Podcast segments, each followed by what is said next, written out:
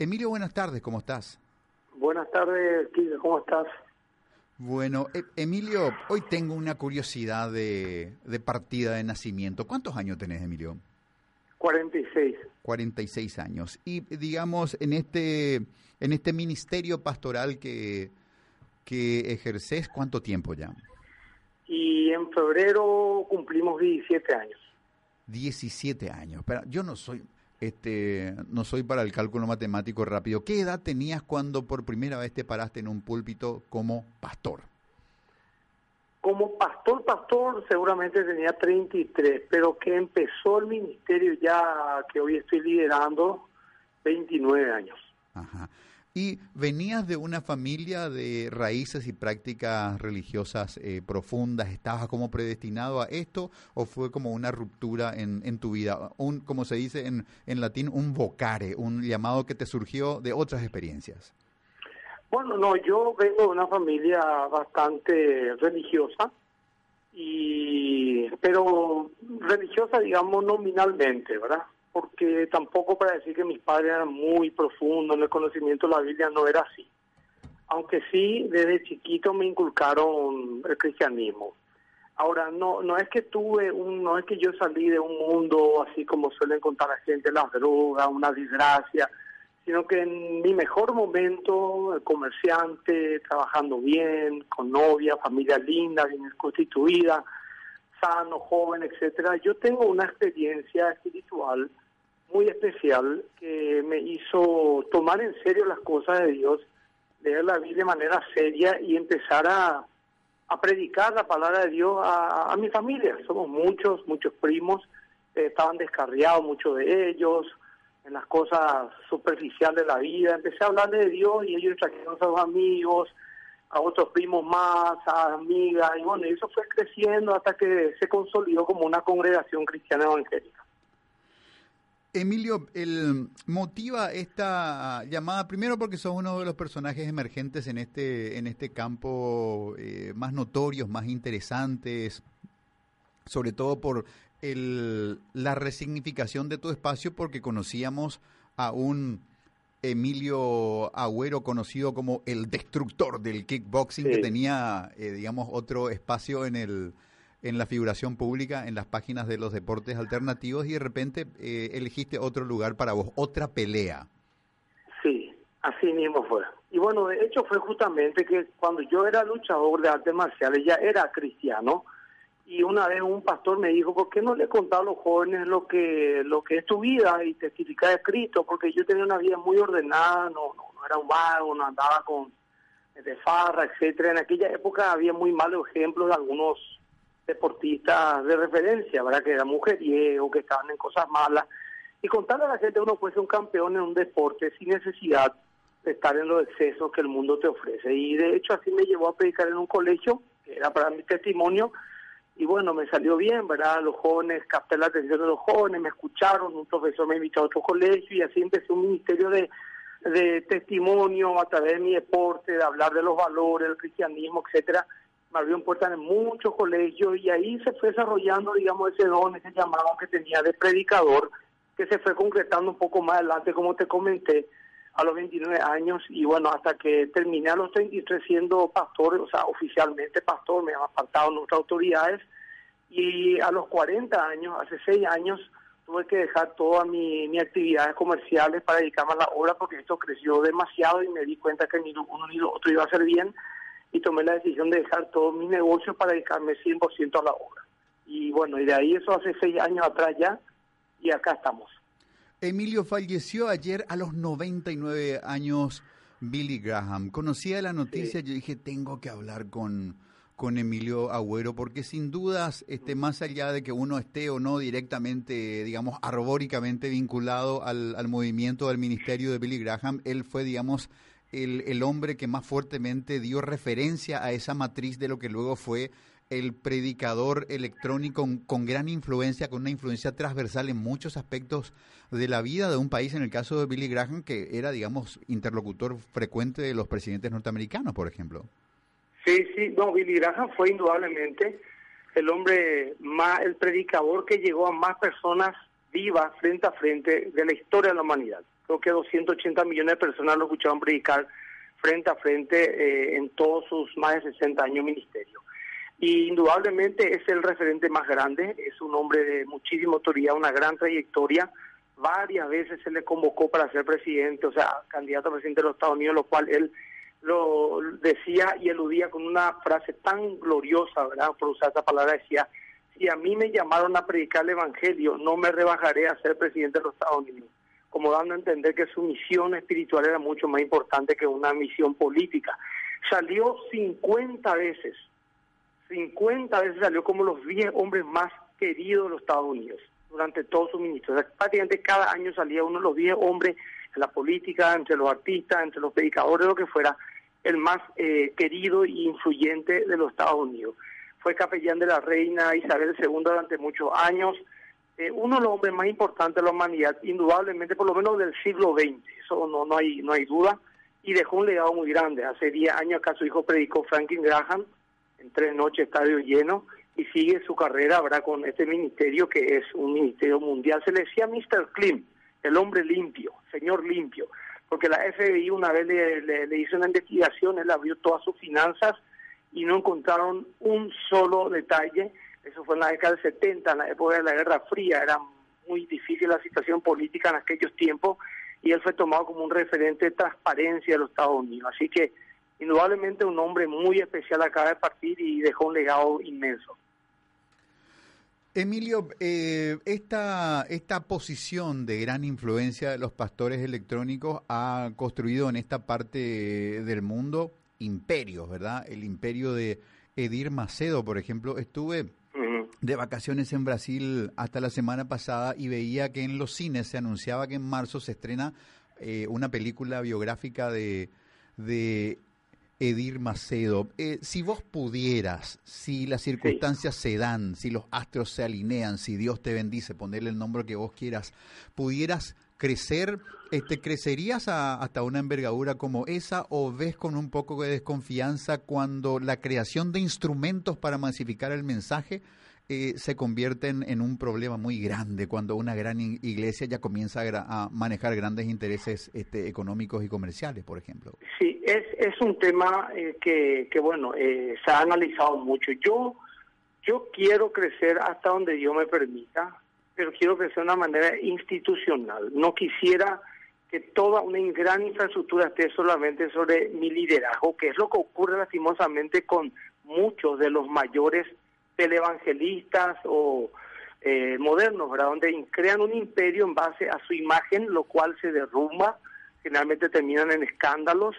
Entonces yo preferiría que si alguna influencia Dios va a permitir darme a mí, algo institucional, donde podamos formar un equipo grande, inmenso, institutos bíblicos, etcétera, con una doctrina bíblica clara que no esté solamente fundamentado sobre mi vida, de tal manera que el día que yo parta esto continúe.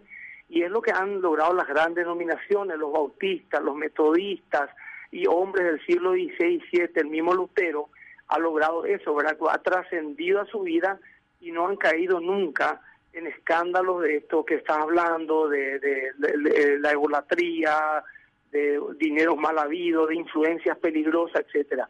Así que todo depende de cómo uno encara. Yo soy autocrítico y creo que muchos pastores han caído en eso, de edificar imperios sobre su imagen y su liderazgo y no sobre algo institucional. Entonces, es por ahí viene, viene el tema. Edir Macedo para mí es uno de ellos y es más, yo te lo digo con toda, con toda convicción, ¿verdad? sin querer decir susceptibilidades. Edir Macedo es un hombre con un carisma tremendo, un liderazgo impresionante, pero para mí es una secta eh, la que él ha levantado y lastimosamente cuando está fundamentado en un solo liderazgo muy fuerte y todo depende de un hombre, generalmente nos cuenta la experiencia de que terminamos volviéndonos una secta, cosa que no quiero que acontezca conmigo ni con la organización que estoy liderando. ¿Y Emilio Abreu dirige una secta también? No, yo no considero una secta porque el pastor Emilio, eh, aunque la gente no, no, no conoce de manera muy profunda, eh, yo no comparto muchas posiciones doctrinales de él. Yo te aclaro que no soy de su misma organización, aunque tengo muchos amigos pastores que están trabajando en, el Centro Familiar de Oración. Eh, el Centro Familiar es una iglesia pentecostal y está muy bien constituida, muy bien fortalecida institucionalmente. Y yo creo que esto va a trascender mucho más allá la imagen del pastor Emilio. Él ha tenido un liderazgo muy fuerte, cosa que no está mal, pero creo que ha sabido institucionalizar la congregación que tiene. Es más, él ha sido toda la vida de la Asamblea de Dios y la Asamblea de Dios es la denominación que mayor cantidad de iglesias tiene en el Paraguay. Y la Asamblea de Dios es mucho más que solamente el CFA. Así que por ese lado yo creo que el pastor está bastante cubierto en ese aspecto. Y, bueno, eh, te lo digo de forma imparcial porque eh, no soy de su, de su organización, no soy, pero sí tengo muchos amigos y lo considero una iglesia amiga. Estamos hablando con el pastor Emilio Agüero Esgaib. ¿Cómo, ¿Cómo se denomina tu ministerio, Emilio? Se llama Más que Vencedores y eh, pertenezco a una organización que se llama Gracia Internacional, que está en más de 70 países del mundo entero. Yo me asocié a esa organización justamente porque creo que un pastor, precisamente como, como lo que yo estaba haciendo, joven aún, sin mucha experiencia, sin una cobertura, sin alguien a quien rendir cuentas, sin alguien que me asesore, podría verme limitado a mi llamado. Entonces busqué y encontré una organización considero seria, con pastores serios que me apoyan, a quien yo les rindo cuenta de mi finanza, de mi vida moral, de mi doctrina, y eso ha sido para mí algo, un ancla muy importante, y creo que a eso le debo también el crecimiento que estamos experimentando, porque es cierto, hemos experimentado un crecimiento muy importante en la iglesia más que vencedores, eh, mucha gente está escuchando, Dios nos abrió puertas en los medios, eh, nos dio los recursos para estar en los medios y para predicar la palabra de Dios. Entonces, creo que era muy importante que yo no esté solo, que me rodee de consejeros y tengo muchos otros amigos pastores de la Asociación de Iglesia Evangélica del Paraguay que también saben de mi trabajo, a quien también muchos de ellos rindo cuenta y todo eso me ayuda mucho para este equilibrio que necesito, porque lo espiritual es muy delicado. Vos sabés que, Quique, eh, un líder político tiene un liderazgo terrenal, pero cuando un pastor o un sacerdote dice, eh, yo soy un hombre de Dios, un representante de Dios, entonces tu palabra tiene otro peso para tus seguidores. Y es muy fácil manipular a la gente, es muy fácil que la gente diga, no, si el pastor dijo, eso tiene que ser así, y ahí uno puede caer en abusos, y es muy importante estar rindiendo cuentas permanentemente para que no te traicione el ego, la vanidad, y bueno, cuántas cosas eh, nos pueden atacar como seres humanos que también somos. Entonces, eso es muy importante también porque creo que un liderazgo muy delicado, el liderazgo espiritual, pues la gente te toma como un representante de Dios, nada más y nada menos, y tu palabra entonces es la palabra de Dios. Y eso es muy delicado, Quique. Emilio, cuando estás en esa situación de iglesia, el pastor y su congregación, y de repente en la segunda, tercera fila, le ves a un notorio tipo jodido que roba, miente, engaña, etcétera, etcétera. Bueno, lo miras un domingo, lo miras otro domingo y al tercer o cuarto domingo te, te deja un ruidito de decir, bueno, ¿este hombre viene a buscar un discernimiento espiritual para cambiar su vida o este es un avivado que viene acá para intentar lavarse la cara mostrándose como como, como un hombre de, de, fe. ¿Cómo lo tomas? ¿Rompes la distancia? ¿Te acercás? ¿Hablas? Eh, ¿Y en algún momento le podrías invitar a que no venga más? Eh, en principio, eh, la iglesia es un lugar para enfermos y para pecadores. Justamente eso prediqué el domingo, que Dios vino a buscar a los pecadores y dice, no vino a buscar a los sanos sino a los enfermos, dijo Jesús. Pero como estamos en épocas, como vos decís, muy delicadas, donde la gente de repente busca tener una buena imagen y tal vez recurre a una iglesia con algún tipo de influencia mediática para que bueno, sean algunos adeptos, etcétera. Yo por lo general, y he tenido la oportunidad de tener mucha gente pública en mi congregación, eh, las hay ahora y las hubo en algún momento, políticos, faranduleros, artistas, y bueno, eh, yo de entrada no, no es que le vea a una persona eh, reconocida ya me acerco porque quiero, digo yo, si fuese sincera la persona, sea de mala o, no mala fama, eh, yo dejo que vengan dos, tres, cuatro, cinco veces para que no se sienta presionado ni incómodo, ¿verdad? Por si por ahí fuera sincera su intervención. Y en un momento dado, lógicamente, eh, converso con la persona, eh, tengo reuniones privadas, sopeso su corazón y te voy a decir una cosa aquí que te lo digo corazón. Para mí es mucho más importante el testimonio de la congregación y de Cristo que solamente el estar cerca de poderosos, por el hecho de estar cerca de poderosos. a mí eso no me interesa hay algo que está haciendo mucho más el, ruido momentáneo que pueda generar un poderoso al lado tuyo.